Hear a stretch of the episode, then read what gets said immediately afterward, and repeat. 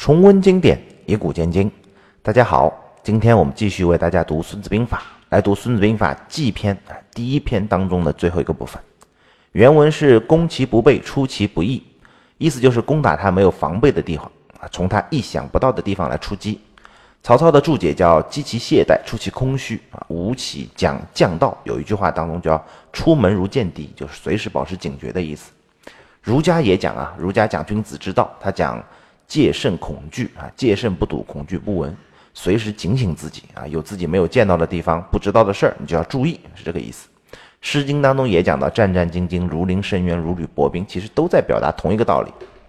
领导者要随时保持注意，保持团队的紧张状态。如果你看他松懈了，就要把他发条紧一紧，因为松懈就会失败嘛。特别是在战场上，敌人挖空心思都在研究你什么地方会松懈，你认为没有问题，可以放松一下的地方，差不多。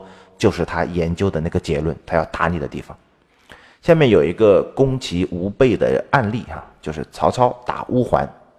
郭嘉献计说：“胡四其远呢，这个乌桓自恃哈跟中原相距很远，必然不会设防。因为他不设防，如果我们突然打他，是可以把他灭掉的。”军队走到了易北这个地方，郭嘉又说：“啊，兵贵神速，经千里袭人，辎重多，难以驱力，不如。”轻兵见道已出啊，掩其不意，就兵贵神速啊。今天我们要千里去攻打对方，那如果我们带了一堆东西，什么辎重啊、粮草啊，就很难去获得最好的战果。那不如派骑兵啊，从小道出击，然后打他一个措手不及。于是曹操就轻骑出卢龙塞，直指单于庭，然后突击乌桓，大破之。结果。出其不意的一个战例是邓艾取成都啊。三国末期，魏国大将啊钟会和邓艾伐蜀，蜀国的大将是姜维嘛，他守剑阁，他是诸葛亮的接班人，久攻不下，因为姜维也是个很厉害的将军啊。邓艾跟钟会就说：“我从阴平啊，由斜径出剑阁，西入成都。我从阴平这个地方呢，然后绕过剑阁，从小路出去，直击啊，直接去，对不起，直接去打成都。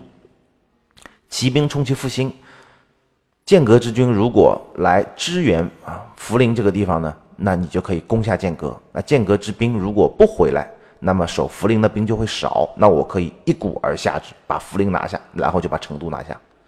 到了冬十月，邓艾率军自阴平如无人之地七百里，直接走小路走了七百多里地啊，凿山通路，遇水搭桥，山高谷深，至为艰险，粮食也没了啊，兵于危殆，这个。军队差点就没了，最后邓艾是自己裹着一条毯子从山上出溜下去，他也不知道自己是是死是活。然后将士们攀木悬崖鱼贯而下，简直就像是神兵天将一样。邓艾一路突破的都是蜀军防备最薄弱的大后方，等到他进军到成都城下的时候，姜维的主力还在剑阁还没动呢。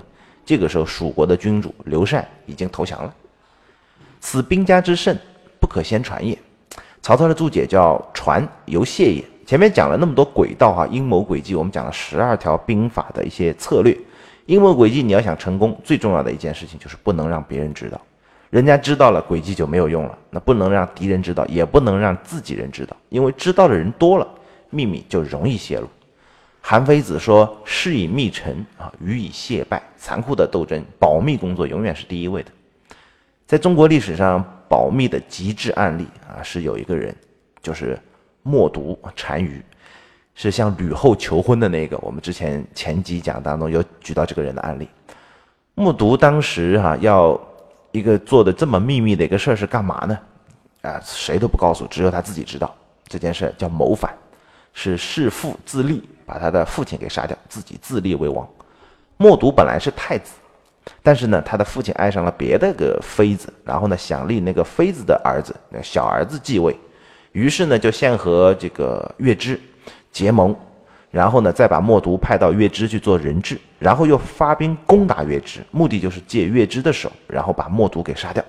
但是默读居然偷了一匹宝马给回来了，父亲呢就爱他勇敢，打消了杀他的念头。但是呢，他却知道了父亲的阴谋，于是就下了弑父。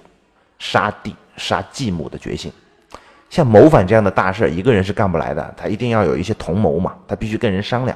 而失败的风险就在这儿，因为你跟人商量就有可能会失败。你如果去跟人商量，就把别人逼上了绝路，因为别人知道你要谋反，那么要么就死心塌地的跟你玩命，要么就立刻出卖你，绝对不会置身事外的。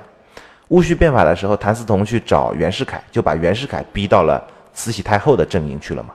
默读是中国历史上唯一一个不跟任何人商量，一个人把谋反这件事给干成了的。他的办法是干嘛呢？是给部下来进行训练，训练他的条件反射。那个训是驯鹿的训，训狮子、训宠物的训，不是训练人的那个训练，就是用条件反射的意思。我给条件，你做出反射。那这个条件反射的机制是什么呢？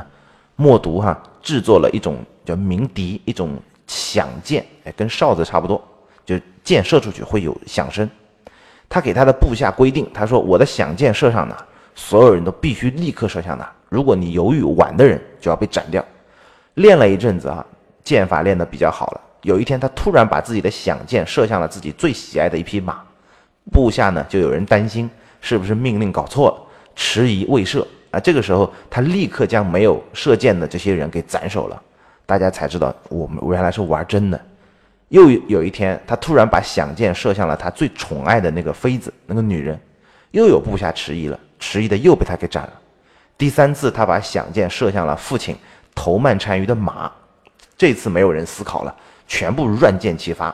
默读知道条件反射训练这个字儿完成了，可以动手了。有一次，他在和父亲一起打猎的时候，他突然把响箭射向了父亲。他所有的部下在没有任何知晓和犹豫的情况下，全部参与了谋反这样灭门的大事儿。所有的箭立刻全部射向头曼单于，默读谋反成功，成为了匈奴历史上第一位最强盛的单于。汉朝对于匈奴的核心政策，其实都是为了避他的锋芒。原文：夫未战而妙算胜者，得算多也。啊，未战而妙算不胜者，得算少也；多算胜，少算不胜，而况于无算乎？吾以此观之，胜负见矣。意思就是多算胜，少啊少算败。多算就可以打，少算就要小心，多想想，多准备准备。如果根本一点胜算都没有，那就不要打。以上是《孙子兵法》的第一篇计篇。计篇的内容概括来说，就是五事七计，十二轨道。五事七计讲的是基本面。讲的是实力，讲的是战略。武士讲的韬道天地将法，计算比较敌我双方的五个方面，得到七计。七计呢是七个比较的结果，叫主孰有道，将孰有能，天地孰得，法令孰行，兵众孰强，士卒孰练，赏罚孰明。兵法讲妙算啊，算的就是这五事七计。接下来就知道胜负了，知道了胜负再去打，胜了才打，没有胜算那就别打，那就韬光养晦。那你继续准备，那准备什么呢？还是准备这五十七计？你把这自己的七个方面的分数全部打上去，所以五十七计才是兵法的根本。赢了再打，妙算算赢了，再兴师动众到战场再去见个分晓。上了战场就要开始讲兵者诡道也，才开始阴谋诡计的发挥。多方以误，就是想办法令对方失误。于是有了十二轨道。能而示之不能，用而示之不用，近而示之远，远而示之近，利而诱之，乱而取之，时而备之，强而避之，怒而挠之，备而骄之，义而劳之，轻而离之，于是才能攻其不备，出其不意。这十二条轨道和三十六计差不多，都是奇谋技巧，都是招啊，最让人津津乐道，引发无数四两拨千斤，花小钱办大事，贪巧求速，所有的瑕疵都来自于这十二轨迹。但是，做任何事儿，我想，奇谋技巧总不是本质吧？刘邦赢了项羽，每一步都有奇谋诡道，但是本质还是五事七计的全面领先嘛。从入关、秋毫无犯、约法三章开始，刘邦在政治上就已经甩开项羽好几条街了。中国历史上奇谋诡道的第一个人叫诸葛亮，他的故事已经成为了中华文化最重要的一个组成部分。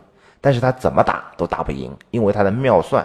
他的五事七计根本就没有胜算，所以司马懿说他一句话，骂他就逆天而行。天是什么呢？天就是那五事七计。所以我们的企业经营是否也一样啊？踏踏实实把产品做好，把服务做好。呃，老想着有什么招？实际上奇谋诡道很容易，就那几招嘛。主要的技术要点在于演戏，谁演演得更像一点。但是五事七计的技术含量就很高，全部是真功夫。是人格，是智慧，是汗水，是时间，是积累。所以呢，人们都比较爱听三十六计啊，不大爱听五十七计。《孙子兵法》的计篇第一篇三百三十九个字，我们讲了整整十篇的时间。我们每一篇的时间大概在十分钟左右，讲了一百多分钟，就这三百三十九个字。明天呢，我们将会为大家来开启第二篇作战篇。我们明天再见。